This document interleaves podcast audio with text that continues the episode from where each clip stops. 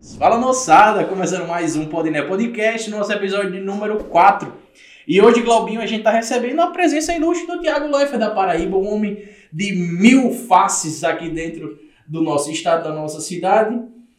E a vida é formada de histórias. E é sobre elas que a gente vai conversar com o Lucas Barros. Tudo bom, querido? E aí, Thiago, beleza? Tudo certo, graças a Deus. Coisa boa, cara. Obrigado, obrigado pela, pela sua disponibilidade de vir bater um papo com esse mero amador da comunicação paraibana. Você aí que, de fato, depois de nove anos aí de Globo, vem bater um papo comigo, eu fico de fato feliz, cara. Obrigado. É um prazer estar aqui e a gente poder resenhar um pouquinho aí, né? É bom, é bom, é bom. A resenha sempre é boa.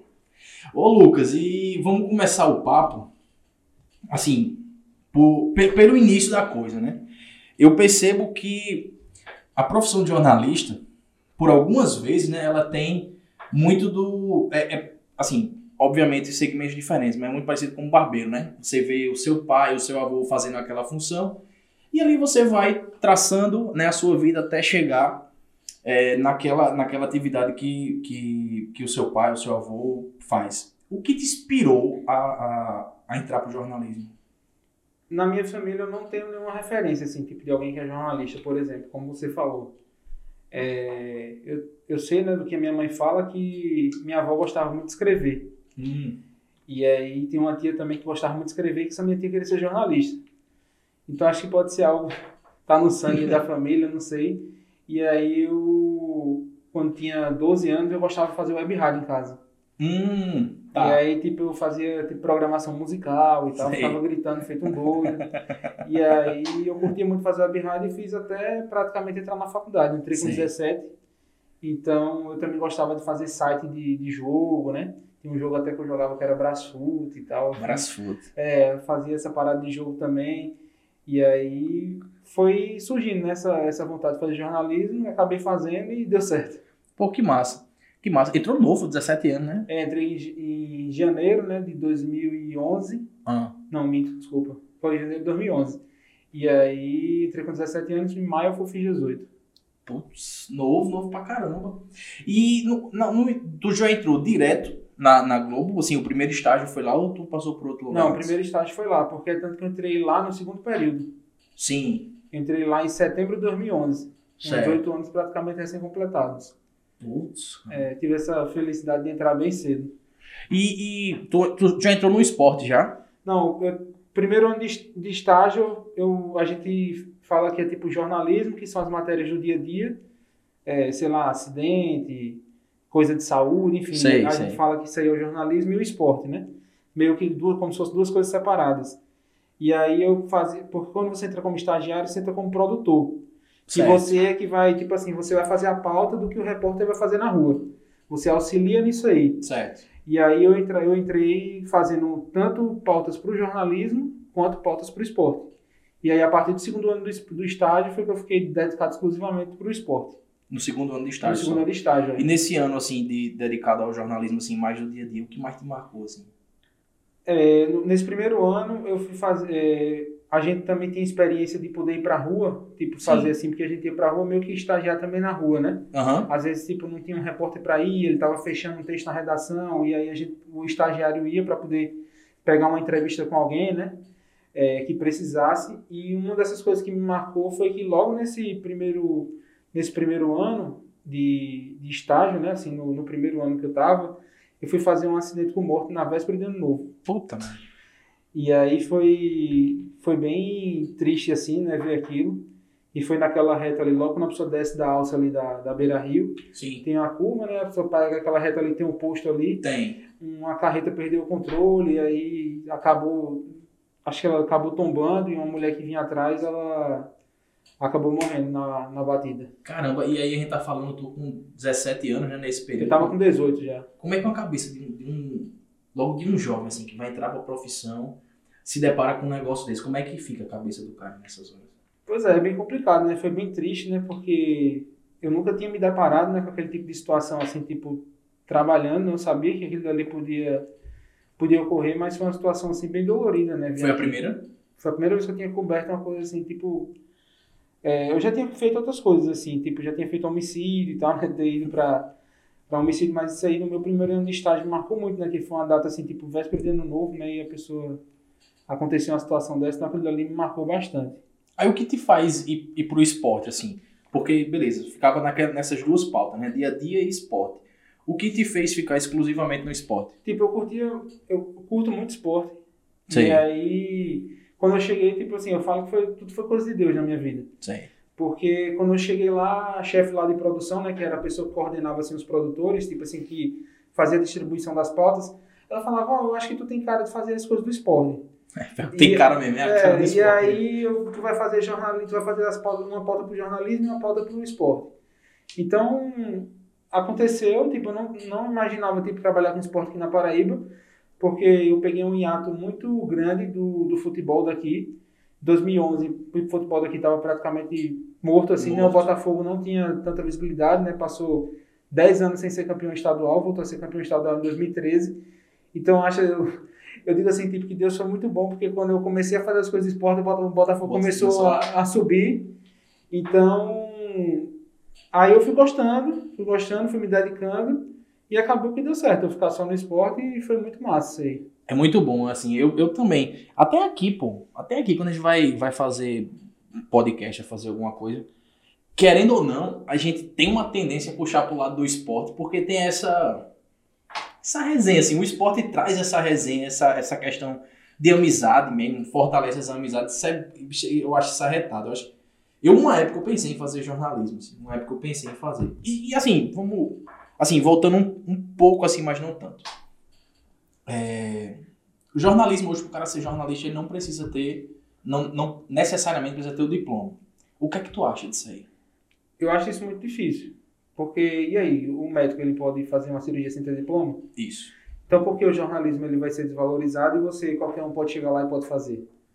Então, é a mesma situação. Então, se for assim, tipo, eu vou lá agora no hospital, vou ser médico, vou fazer uma cirurgia, vou passar uma receita lá para Aham. o que a pessoa necessita e o jornalismo não pode ser desvalorizado dessa forma. Ele também tem que ser valorizado como qualquer outra profissão e eu acho que é obrigatório o uso do diploma, acho que isso deveria ser obrigatório de fato, a pessoa não poderia, não deveria exercer a profissão sem o diploma. Co- Como é que tu, tu sabe assim, como é que foi essa chegar a essa, essa decisão? Apenas cara- não, não É, foi uma decisão de um ministro, né, do STF, Ah, Eu, eu confesso assim, que eu prefiro nem me aprofundar nisso, Tá, né, porque já, já dá um. Assim, me causa um desgosto bem grande. Assim, Lógico, por, o cara por, por um passou uma ministro vida estudando. Pô. tomar uma decisão dessa, a pessoa passa quatro anos na faculdade estudando e permite isso.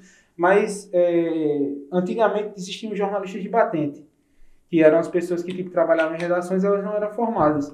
Eram pessoas que escreviam bem e conseguiam é, trabalhar. Não sei se o ministro se baseou nisso aí do passado para poder tomar uma decisão como essa. É, enfim. É bem difícil. Horrível isso. E me diz uma coisa. é, qual foi ali no, no, no início? Porque depois a gente vai, vai entrar na parte das Olimpíadas, enfim, tudo isso.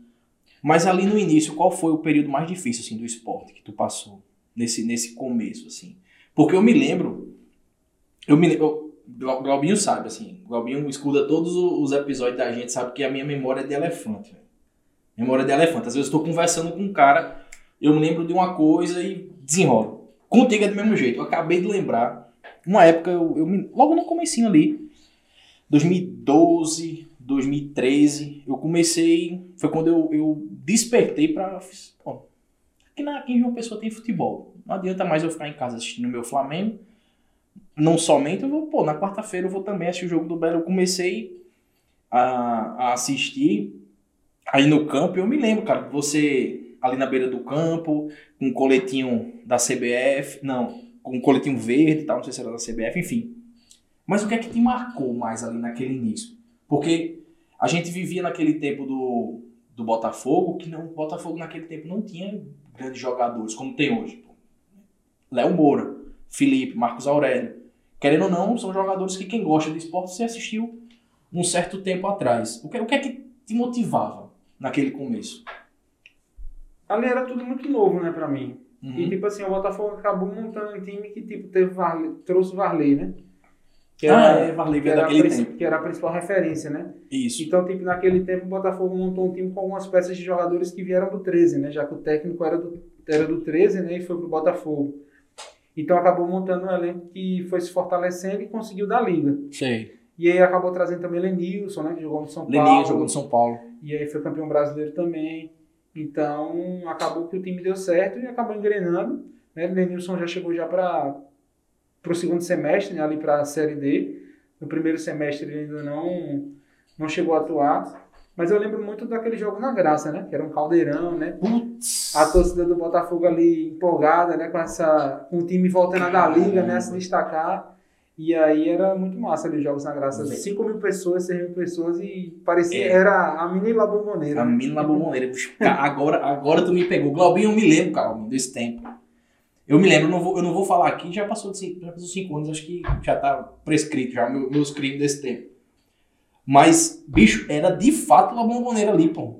Era de fato, eu A me lembro. que- subia no alambrado e ficava... É, tem um negócio, eu queria, eu queria o nome do goleiro do, do 13 daquela época. o nome- Beto. Beto, Beto, me desculpe, eu gritei o nome da sua esposa lá no dia. Me desculpe, irmão, de verdade, quero você aqui. Diga aí, o cara do nada arrumei uma briga com o cara e já pedi desculpa.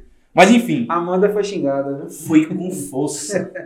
É um negócio que eu, me- eu não lembro, assim, do nome da, da mulher dele, mas eu me Amanda. lembrava que era todo mundo. Você quer, Amanda? Babá, aquela coisa toda.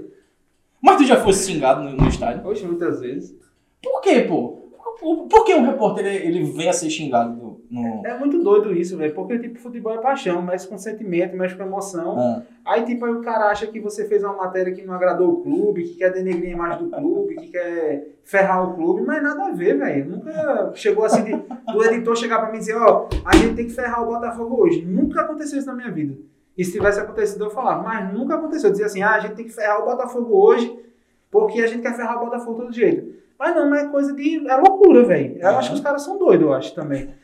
Porque, tipo, de repente os caras começam a xingar, começam a chamar nome, quer dar na pessoa. Meu amigo, é é muito doido, velho. Isso é uma coisa assim que o cara não entende por que isso acontece.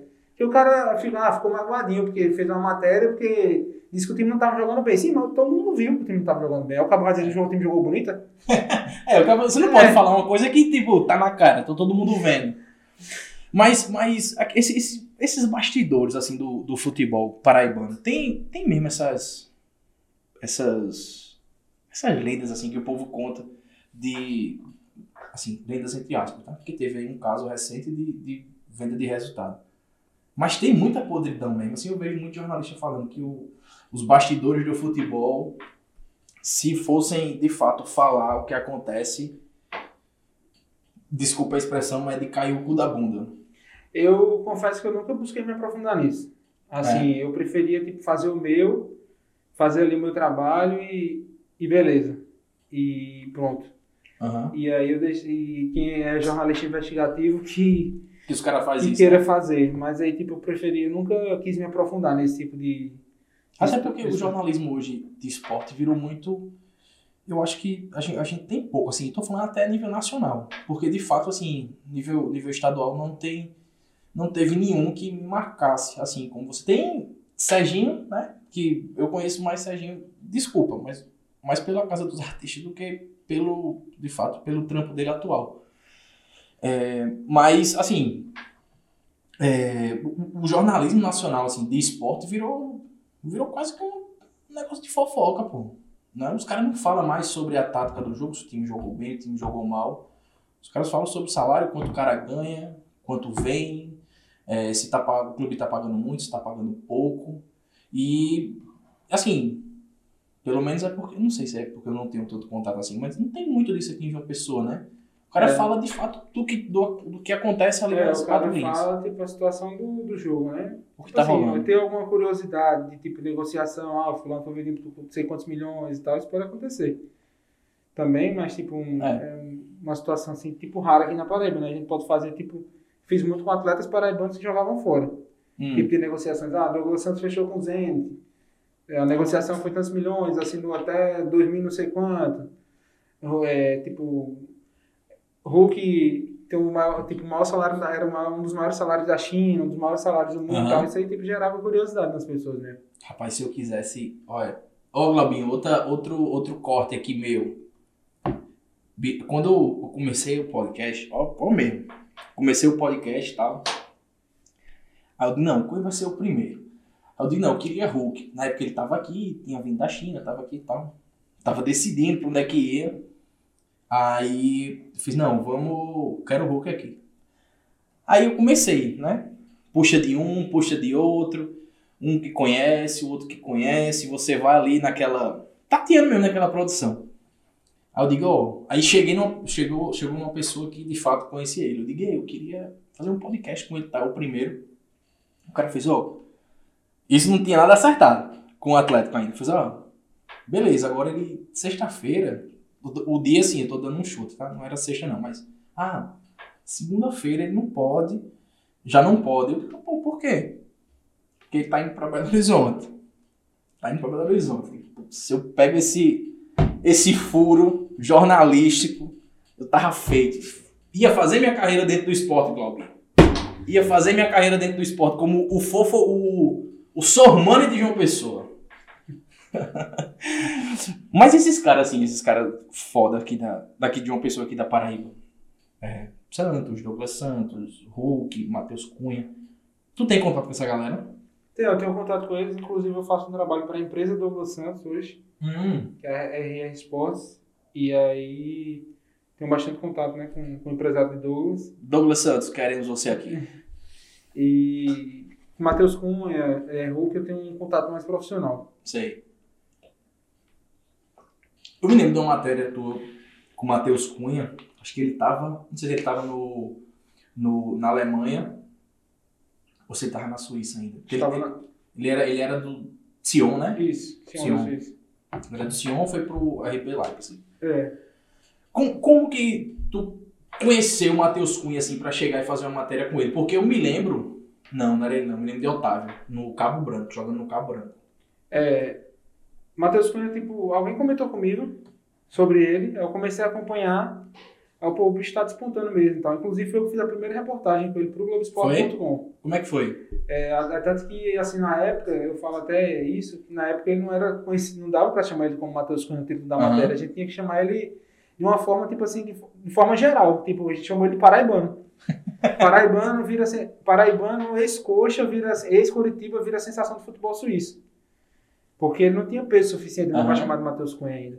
E lá na Suíça ele era pica mesmo? Então, e na Suíça ele estava despontando muito bem e tal, tava jogando muito, é tanto que depois foi, se transferiu. Foi pra...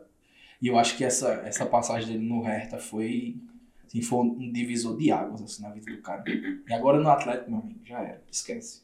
Ninguém segurou um mais não. Nove da seleção. Tu é doido, campeão alguém. É um orgulho da porra que a gente tem. Agora eu fiquei puto que, assim, vamos lá. Fiquei puto não. É... Assim, a, a torcida, principalmente aqui em João Pessoa, ninguém teve tanta identificação nas Olimpíadas agora com o Santos, que também é daqui de Campina Grande, pô, aqui do lado. É, que- Cabaceiras. Cabaceiras, é? É, Cabaceiras. Que ninguém teve uma, uma, uma identificação com ele, assim mesmo teve com o Matheus Cunha. Pô, dá uma moralzinha. Ô Santos, vou dar uma moralzinha, quero você aqui. Ei, e, e- e Lucas, outra coisa. Aí, beleza, tu gravou lá com o Matheus Cunha e tal. É, quem, quem tu acha o melhor jogador atual? Aqui, assim, que tá jogando aqui na Paraíba, aqui, do- dos grandes, né? Botafogo, 13 Campinense. Quem tu acha o melhor? Rapaz, eu vou puxar a sardinha pra Clayton, aqui, né? Que trabalhou comigo, acho que é um jogador diferenciado. Clayton do Clayton Botafogo. é bola, é bola. Clayton é um jogador muito diferenciado hoje pro, pro futebol paraibano. É tanto que chegou até a fazer alguns jogos muito bons no Operário no ano passado, na Série B. E acho que Clayton hoje seria o principal, o principal jogador do, futebol paraibano pela bola que ele tem, a qualidade que ele tem. Tu acha que o futebol paraibano vai continuar nessa vertente de, de trazer assim medalhões? Mesmo, ó, eu vou dar uma opinião minha, tá? Mesmo tendo essa esse é, esse caso do Belo com o Léo Moura, mesmo não sendo tão não foi tão bom assim. Tu acha que vai continuar nessa nessa pegada? Acho que depende muito, sabe, do jogador, se o pessoal vai querer apo- apostar novamente, né? Tipo, beleza que é, a torcida pegou muito no pé, mas tipo, eu acompanhei de fato, tipo assim, os bastidores né, do que Sim. aconteceu. E Léo Moura mesmo teve de fato uma lesão séria na coluna. Foi. E aí, tipo, prejudicou muito, né? A coluna dele travou bastante e correndo risco até de ter algo mais grave. Puta merda. Parar de é- jogar mesmo assim. Aí que- parar de jogar mesmo, tipo, jogar no sacrifício e a torcida não compreende, né? Acha Uhum. que cria uma expectativa, mas por trás dessa expectativa não entende o que é que está acontecendo de fato nos bastidores e, tipo, só quer saber do, do resultado, né? Ah, porque não tá jogando, não sei o que, não É. compreende o que é que tá acontecendo de fato. E como é que tu acompanhou isso aí nos bastidores? Foi, foi tu trabalhava com ele, trabalhava com o Belo, ou foi pelos. Enfim, pela conversa dos profissionais mesmo? Não, foi uma, uma conversa até com ele mesmo. Ah, tu teve uma conversa com É, ele? com ele mesmo, ele me falou isso. E assim, foi, foi bastante sincero, sabe, assim, o que ele me falou, porque isso é algo que ele vinha desde o Grêmio. Ah, tá. Então foi uma coisa que ele teve aqui, essa questão da promo na coluna. Então já era uma, uma- foi uma coisa que veio desde o Grêmio e que aqui no Botafogo acabou piorando, né, a situação. E também, assim, não é um jogador de uma idade tão. Assim, tão novo, né? Pois o cara, é, o cara de, um, Já uma idade. 41, né? 41 É. para 42. Igual o Felipe. Felipe tem quantos anos? Acho que agora que me pegou, mas acho que deve ter uns 37, eu acho. É, eu achava que era mais, pô. É, deve ter uns 38, Eu 37. quero mais. Eu queria, eu queria um corte do Felipe falando do Flamengo e Santos, 5x4. Eu queria, bicho, eu queria. É uma coisa que eu. Eu não, não queria nem pra puxar, eu queria pra mim. Queria conversar com ele sobre aquele jogo. Porque ali, de fato, futebol brasileiro, aquele foi o maior jogo do futebol brasileiro, acho que dos últimos. Bora botar aí. Dos últimos 30 anos. É, foi um jogo. Acho que. Jogão, jogão mesmo. E tu cobriu também as Olimpíadas, não foi? É isso, fiz a cobertura da Olimpíada. Tu cobria que esporte? Eu cobri vôlei de praia e mountain bike. Mountain bike. Mountain Vitor tava falando pra mim e, e eu vou. Vamos ver se Vitor mentiu ou não. Ele tava falando que o vôlei de praia nas Olimpíadas é o, espor, é o primeiro esporte que acaba os ingressos. É, De fato é uma parada diferente. caramba, velho, ela é loucura. É. A arena lá no vôlei de praia na Olimpíada do Rio tava lotada, velho. Caramba, eu me lembro. Eu me lembro da final, assim, perfeitamente, chovendo. Lotada, lotada, lotada. Isso aí é uma coisa assim, era uma coisa de, do, outro, do outro mundo, assim, fazer. Antes da gente entrar nas Olimpíadas, eu vou fazer uma pergunta que eu também fiz pra Vitor. Agora você respondendo do lado do, do jornalista. Como que é a corrida olímpica? Assim? Como é, o que é que faz um jornalista ser, é, tipo assim, ser convocado para cobrir os Jogos Olímpicos? Tipo, aqui no, no Brasil, é, o Globo Esporte ele montou uma força-tarefa, né? Sei. Por a, por a Olimpíada ser aqui, ela tinha condição de fazer uma estrutura maior, né? O custo era menor. E eu fazia muita cobertura do vôlei de praia. Então, Certo. tipo, foi um esporte que desde que eu comecei o estágio, é, eu fui muito incentivado até por Júlia Garcia, que ela era na época era produtora do Sport TV, que ela é filha da Alexandre Garcia. E aí, tipo, ela cobria muito o vôlei de praia lá pelo Sport TV, ela curte, curte muito e tudo mais, e ela sempre ficava trocando ideia comigo. Ligava e tal, sugerindo pauta pra gente fazer pro Sport TV e tudo mais. E na época jogava Ricardo e Pedro Cunha, era dupla Uhum. que, tava, que foi tanto que foi para a Olimpíada de Londres em Isso. 2012. E aí, tipo, pô, gostei muito do vôlei de praia. Tipo, foi uma coisa assim que eu, caraca, velho, que esporte massa e tal, curti muito. E aí eu fui fazendo, fui cobrindo, fui cobrindo o vôlei de praia, tipo, conseguia muito furo, conseguia, tipo, muita notícia exclusiva do vôlei de praia, tanto que eu fiz a aposentadoria da Manuel, Hum, e foi uma matéria, tipo, casada com o Jornal Nacional, sei. porque, tipo, o Jornal Nacional já estava produzindo essa parada da aposentadoria do Emanuel, eles já sabiam, né, porque Emanuel tem uma ligação muito forte com a Globo, É. Aí eu descobri por aqui e os caras ficaram, caraca, velho, como é que esse bicho descobriu? Então ele tem que fazer então a matéria, porque tipo, eles não contaram nem pro pessoal do Globo, do Globo Esporte, tipo, nacional. Aham. A galera que fica no Rio de Janeiro.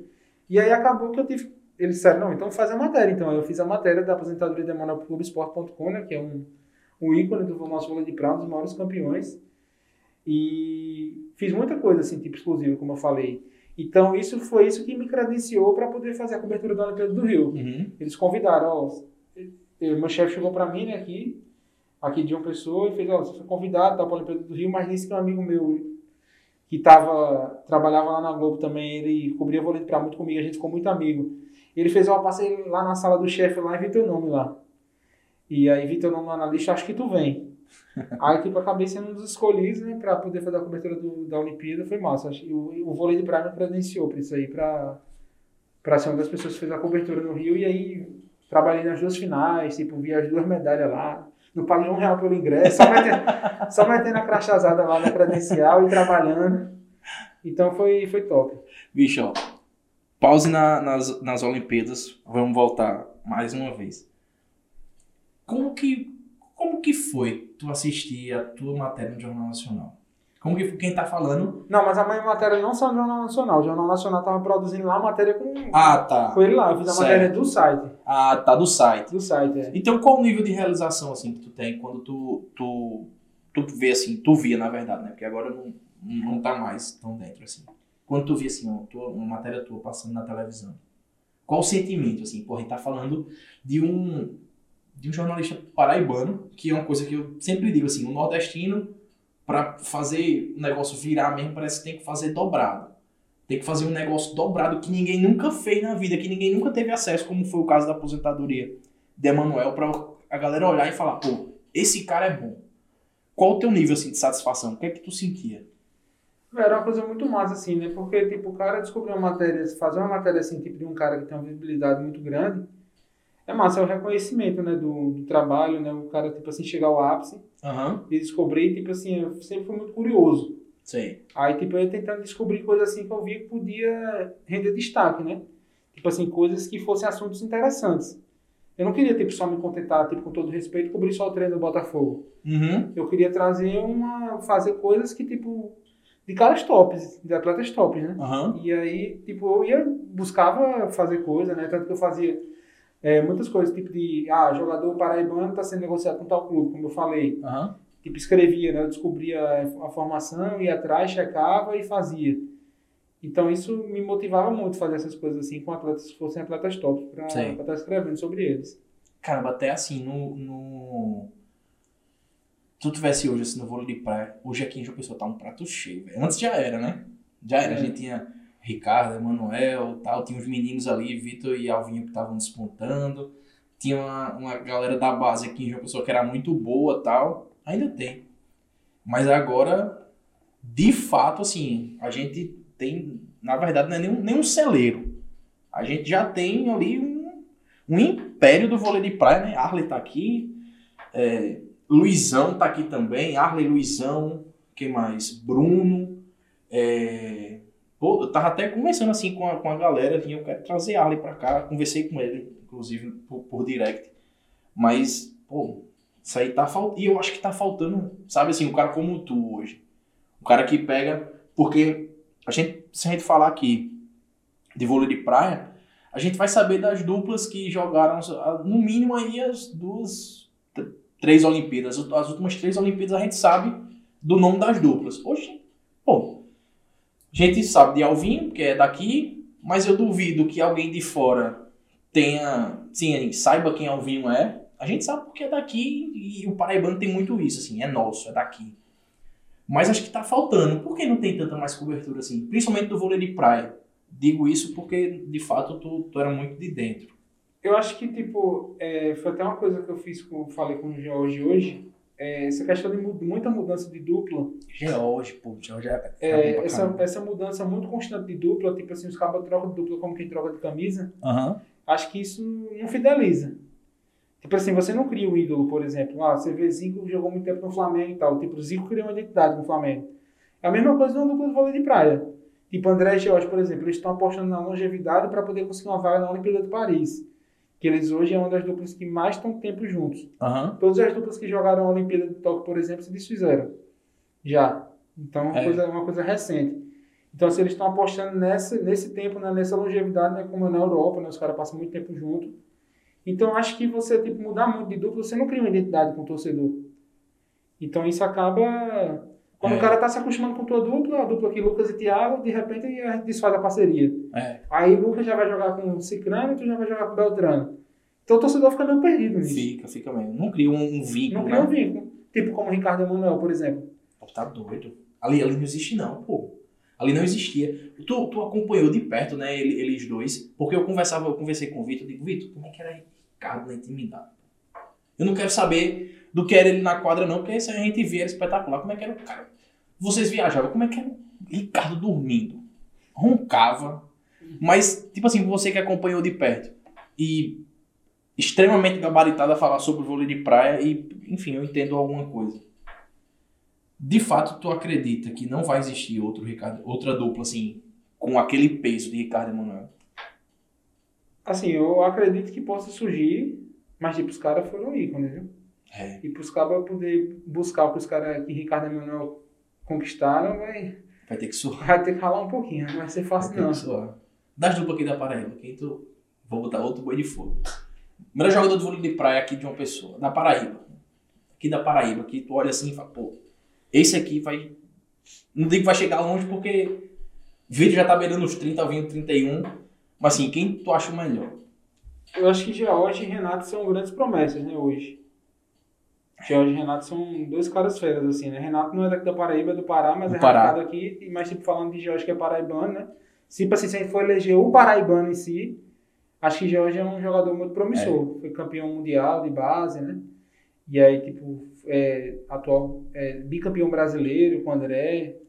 Tipo, tá, vai bem no circuito mundial. Então, acho que é um jogador, assim, muito, muito bom. Eu, Ele eu, tanto- jo- eu joguei com o irmão de Renato, Renan. Eu joguei com o irmão de Renato. Eu tava vendo. O Vitor falou aqui que, que tá jogando com ele e tal. Aí eu fui dar uma olhada nos vídeos. É a mesma coisa, velho. É porque Renato é muito parecido com o Rodrigo.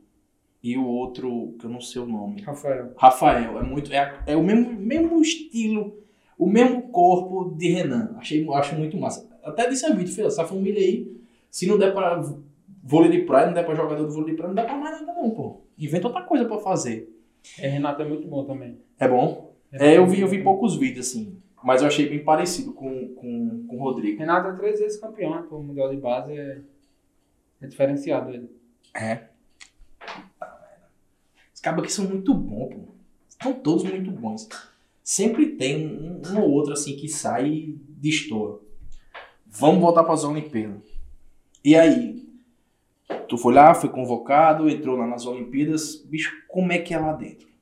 Como é? Tipo assim, tu entrou, deu, tu entrou ali na, na primeira arena do vôlei de praia, tu cobriu o primeiro, sei lá, primeira pedalada que alguém deu no mountain bike. Qual, qual foi o teu sentimento? Assim, tô aqui. Meu irmão, velho, é muito doido, pô. Cara, não tem como descrever, não, assim, porque é um negócio surreal, assim. Parecia que eu tava. Sei lá, eu nunca fui em Hollywood, mas eu acho que deve ser o cara, tipo, cara tá em Hollywood, tá ligado? Aham. Porque é uma coisa assim, tipo, absurda, pô, a atmosfera de uma Olimpíada, o cara cobrir, tipo, eu não, eu não imaginava não, porque eu tava ali. Porque, tipo, um menino, 21 anos, nordestino, de João Pessoa, ninguém sabe onde é que é João Pessoa. João Pessoa no Pará, Ninguém é, sabe. ninguém sabe. Se você não sabe, vai a merda. Ninguém sabe onde é que é. E aí, tipo, eu. Os caraca, meu, eu tô aqui mesmo. Aí, eu tô cobrindo esses caras aqui, sabe? É, Foi um negócio muito doido, assim, uma coisa incrível. Mas, assim, esse, esse acredito eu, né? Enfim, nervosismozinho de, de entrada ali na- nas Olimpíadas. É igual o atleta, tipo assim, quando a bola rola, o nervosismo passa. É igual o teu, assim, quando vai, o, o câmera tá lá gravando, pô, vou dar o, o play aqui. O nervosismo passa, tu fica, tu fica mais de boa ou não? Não, assim, é, é tenso porque, tipo, quando o jogo acaba, o cara tem que escrever depois, né? Aham. Aí, tipo, os caras vão descansar, né? Eu vou ter que escrever É. ainda o que é que aconteceu. Então, é bem tenso, é bem frenético, assim, em relação à cobertura, porque, tipo, são várias informações acontecendo ao mesmo tempo. Tipo, por exemplo, eu tava fazendo lá um mountain bike, aí, tipo, eu fui pra fazer a cobertura, né? Aham. Aí eu tava lá na- no meio lá da pista lá, porque o mountain bike, por exemplo, foi em Deodoro. Aí eu tava lá no meio da pista e de repente quando eu cheguei lá na, na sala de imprensa, aí disseram, pô, roubaram aqui uns notebook aqui da sala de imprensa. Puta merda. Aí lá vai eu ter que escrever sobre o furto e tal. Tá, mas como é que a galera entrou, pô, na sala de imprensa, um monte de segurança e tal, e como é que os caras levou o notebook? Doideira, velho. E aí, Glaubinho? É a mesma coisa que a gente tá gravando um podcast aqui, alguém te sequestra aqui dentro. Pois é. Como é que a gente vai falar que te sequestraram? E como é que pode, velho? Tipo, uma parada É, toda de pau mesmo. segurança e os caras levam o notebook. Mas né? não descobri não quem foi nada. Puta Não merda. velho. descobri, mas levaram o notebook. Rio de Janeiro é maravilhoso, pô. Puta que pariu. E outra, eu ia até te perguntar, o que mais te marcou nas Olimpíadas? assim? O que foi mais marcante? Mas marcante foi a, ver as disputas de medalha, velho.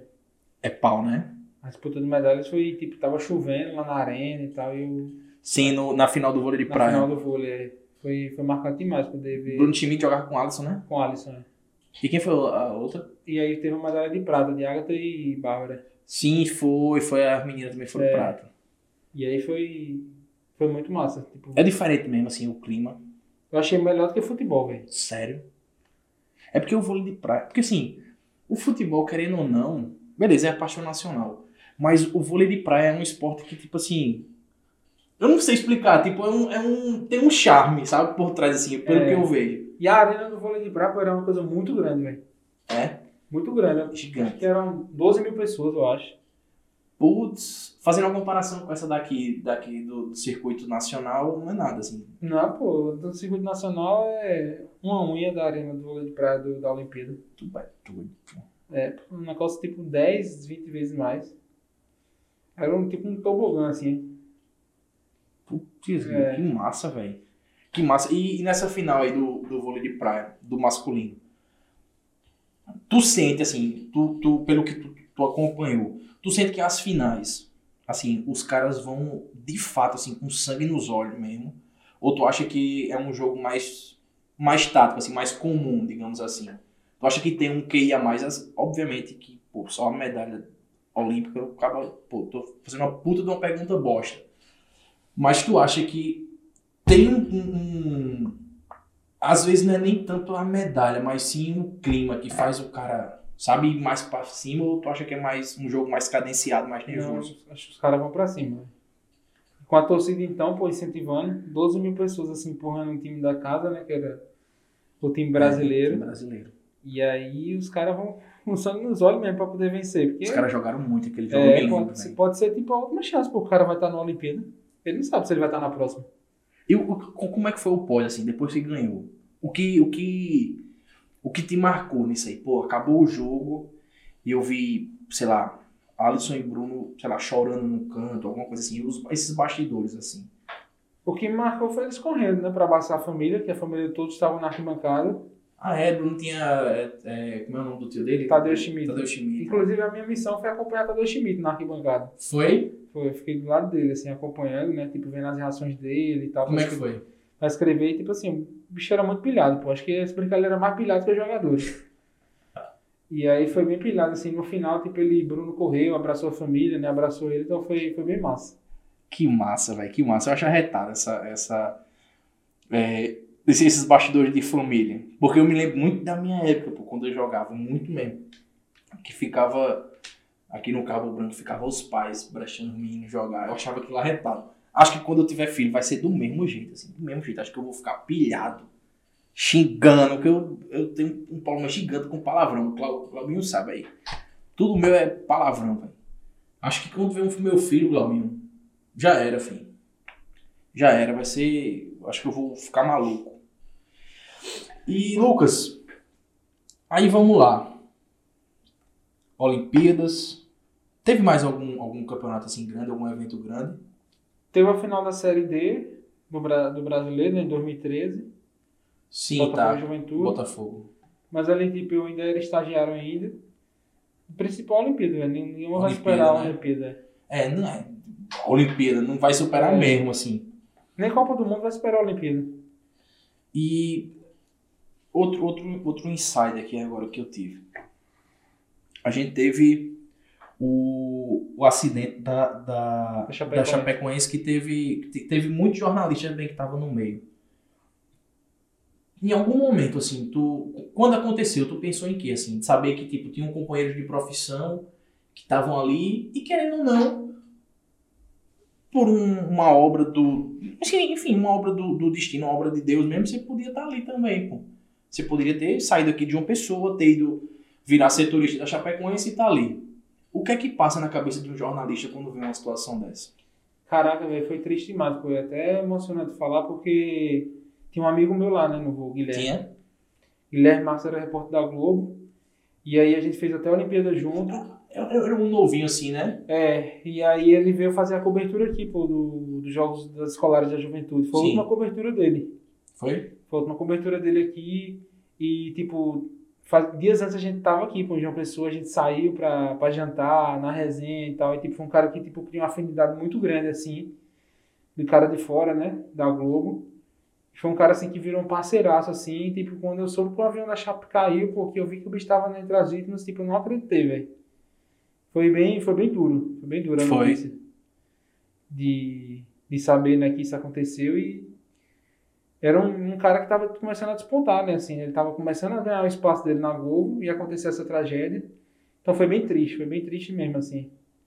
além do, do carinho que eu tinha por ele, da amizade que a gente criou, a gente, pô, a gente cobriu a Olimpíada junto, com um cara alto astral pra cima, então foi, foi um baque gigante, velho. Imagina, velho, deve ser pau, deve ser terrível um negócio desse. E depois de tanto tempo, assim, de, de, de Globo, onde todo mundo, acredito eu, que todo jornalista quer chegar, quer estar tá lá. Como é que foi pra sair? Véi, é, lá, na, na, lá na Globo, é, eles pedem dedicação exclusiva. Sim. E aí, tipo, é, eu já vi que eu tinha, eu já vi que eu tinha chegado a praticamente todos os níveis, tipo assim, lá dentro. Eu tinha sido estagiário, produtor, ajudava na edição também do Globo Esporte. Eu também era apresentador substituto. E aí, tipo, eu vi que eu já tinha chegado a todos os níveis, assim, como jornalista. O máximo que podia ser era chefe, que dali não, não atraía meus olhos. É, e aí eu sempre fui muito instigado pelo empreendedorismo, né? Uhum. Um amigo que é jornalista também, ele sempre me incentivou para o empreendedorismo, me indicava muita coisa. E aí ele me indicou um livro de Flávio Augusto chamado Geração de Valor. E aí, velho, quando aquilo dali, quando eu comecei a ler aquele livro, tipo, tipo foi como se tivesse remexido algo dentro de mim, sabe? Sim. E aí eu comecei com a empresa que eu tenho hoje, que é a ABM, em 2018. E minha esposa é também jornalista. E aí, tipo, ela tocava muita coisa comigo, né? Porque, tipo, eu não podia ficar de frente, né? Por, por trabalhar na Globo, né? A Globo não permite isso. Então, ela fazia muita coisa junto comigo. E aí, chegou um tempo que a gente pensou até em morar fora, né? Que esse foi um dos motivos, assim, que a gente queria ir para Portugal. E aí, acabou que veio a pandemia, né? E aí, eu vou sair logo da TV para, tipo, ficar desligado e eu vou ver qual rumo eu vou tomar. E aí, teve um dia que, tipo, eu vinha já com aquilo lá, né? Tipo, por ser de educação exclusiva, né? não podia fazer nada à parte. É, tipo, é uma situação interna também, tipo, me deixou muito desconfortável, tipo, não... Me, me entristeceu muito. E aí, tipo, teve um dia assim que eu acordei e disse, vai ser hoje que eu vou pedir demissão. Tipo, eu não comuniquei com o prévio, eu peço até desculpa uhum. aos meus antigos chefes, né? Porque, tipo assim, eu acordei e disse, vai ser hoje que eu vou pedir demissão. Aí minha esposa fez, é sério, velho, tu vai pedir demissão? Vai pedir hoje, tipo. Aí, tipo, é, eu fiquei mandando mensagem pra minha chefe, né? Eu disse, ó, oh, tô precisando falar com você e tal. O que, que tá acontecendo? Que agonia é essa? Você quer falar comigo e tal? Aí eu fiz, você tá aí agora na TV? Ela disse, tô, tô indo aí agora. Isso era, tipo, 10 e meia, 11 horas da manhã. Aí quando eu cheguei na sala dela, é, poucos minutos de, antes, tinha entrado um menino lá que ele tinha pedido demissão também. E aí o meu, meu chefe, né? Porque tinha um chefe do esporte e tinha a chefe geral. Uhum. Aí ele, por coincidência, estava dentro da sala com ela. Aí ela fez, entra aí, Lucas. Aí eu entrei. Aí ela fez, mas não me diga que você vai pedir demissão também não, né? Eu fiz, é pra isso que eu vim aqui. aí, tipo, foi, peguei os dois de surpresa. Tipo, é, eu não não estava mais satisfeito tipo, com o que eu estava fazendo. Uhum. Tipo, eu queria tipo, enfrentar novas, novos desafios, tipo, novos áreas na, na minha vida. E aí, e depois ver o rumo que eu ia tomar. E acabou que veio a pandemia, a gente desistiu de viajar, porque tipo, não ia para um cenário incerto, que eu sabia se eu, eu sabia se, eu não sabia se ia dar certo ou não. Eu fiz, não, vou, vou ficar por aqui de boa, tocando minhas coisas e Vamos ver o que, é que Deus tem reservado aí. É, mas o pior é que isso tem muito a cara do esporte da Globo. Muito, muito mesmo. E não tô falando assim, Paraíba não, eu tô falando no âmbito nacional mesmo, é muita cara da Globo, muito mesmo. E assim, até é porque também existe um. Tem meio que um padrão, assim, de quem, de quem trabalha no esporte da Globo e quem que não faz tanta parte desse padrão meio que vaza e fica puto e tal. Mas tu gostava de, de, de desses do clima lá de trabalho, tá? Era uma coisa que te satisfazia ou já era uma coisa que, pô, isso aqui tá uma bosta? Não, era uma coisa que eu achava massa, velho. Eu curtia muito fazer o trabalho que eu fazia. Sei. E é tanto que, tipo, se não fosse da educação exclusiva, eu poderia ser até que continuasse. Mas por ser da educação exclusiva, acabei optando sair. Ah, foi só por isso mesmo. É, por ser da educação exclusiva, acabei optando sair, né? E também por ter esse projeto, né, de, de ir pra fora, mas acabou que não deu certo. E aí, tipo, eu curtia muito, eu curtia muito o que eu fazia. É, um cara, quando o cara gosta, não vira É. trabalho, não. Você não E aí, cansa. tipo, eu trabalhava a qualquer hora, assim, tipo, tivesse uma matéria pra fazer de madrugada, de alguma coisa massa, assim, eu ia. Aham. Então, eu, é uma coisa que eu gosto de, de fazer, mas, assim, que eu tô curtindo muito fazer também, é o que eu tô fazendo hoje, porque, tipo, pra traba trabalhar com TV, o cara também não tem muita vida, não. É? Como é que é o dia a dia? É muito puxado, porque, tipo, você toda hora tem que estar ligado no notícia, tem que estar ligado né, no que tá acontecendo, né? Aham. conversando com um, conversando com o outro, né, para tentar buscar uma notícia massa, né, para poder fazer. Então é bem bem puxado, né? Final de semana, praticamente todo final de semana eu trabalhava.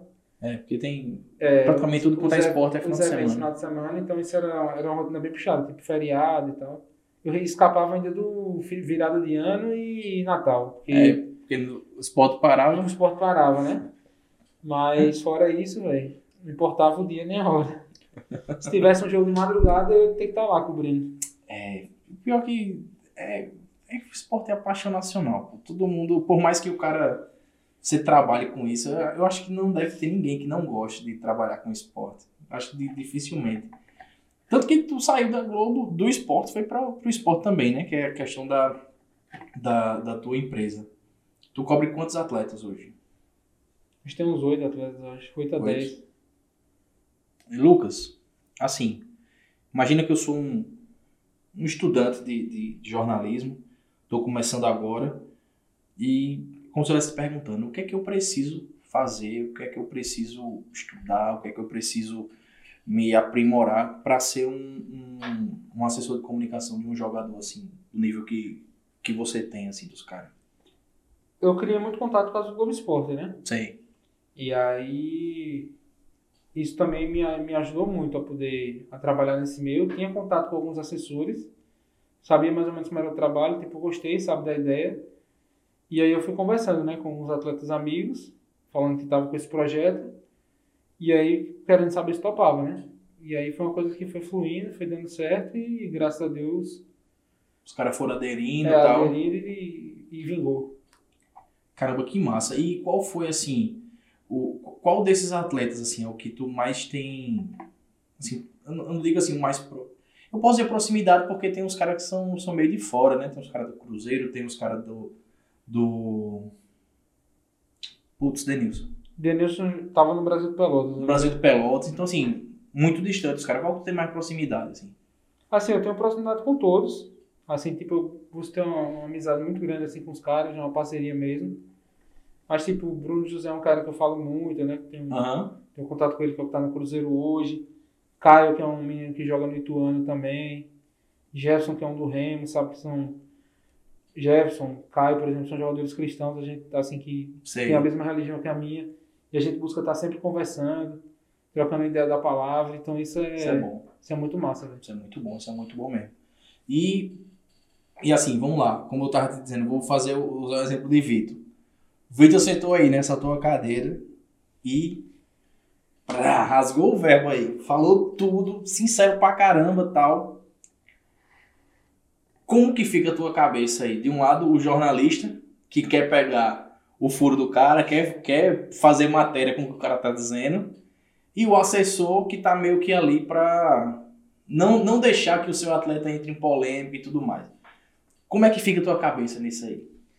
É um negócio difícil isso do cara do cara lidar, porque todo jornalista ele quer aquele aquela declaração que vai ser forte, que vai repercutir, que vai dar golpe, né? Então, tipo, como assessor de imprensa, o cara tem que estar muito tato, né? Com muito Aham. zelo. É, eu sempre peço para os caras, tipo, que eles vão responder, né? Tipo, se não for entrevistar ao vivo, sempre passar por mim, para poder ver a resposta dele, né? Avaliar, ver o que ele tá falando, se tá tudo massa. E não vai dar nenhum comprometimento, não vai dar nenhuma bronca. Aí sempre, porque, assim, um- uma pergunta, é uma curiosidade minha, assim. Por que todo jogador, quando acabou o jogo, o cara pergunta assim, pô, não sei o que, tá, como é que foi o jogo? E a resposta é todo, sempre a mesma. Graças a Deus, a gente tá indo em busca dos três pontos e Deus quiser vai dar tudo certo. É. Basicamente a resposta É é, porque eu acho que, tipo assim, o cara falta mais esmiuçar o, o que ele quer procurar saber. ah, do jornalista, falta, É, falta dar porque- uma... Porque o cara, se o cara for perguntar pra tu, e aí, Tiago, qual foi a expectativa do jogo? O cara vai dizer, ah, a expectativa foi muito boa. Então, nesse- se o cara for numa coisa de pré-jogo, né? Aham. Qual a expectativa pro jogo? Ah, a expectativa é muito boa e tal, graças a Deus a gente busca os três, vai buscar os três pontos, o time tá bem entrosado, o professor trabalhou muito durante a semana. e vamos, vamos com tudo pra cima dos caras. É, é sempre a mesma É. pergunta mesmo. Qual a expectativa e no final o que é que você achou? É, Tanto que tem até um, um, um, um meme de Fred, né? Fred no, no Fluminense. Aí o cara, e aí, Fred, o que é que. Né? E aí, o que é que você. O que, o que é que você achou do jogo? Fez, que jogo? Fez o que é que você achou da coisa? Pô, não sabe nem fazer uma pergunta. O cara sai puto.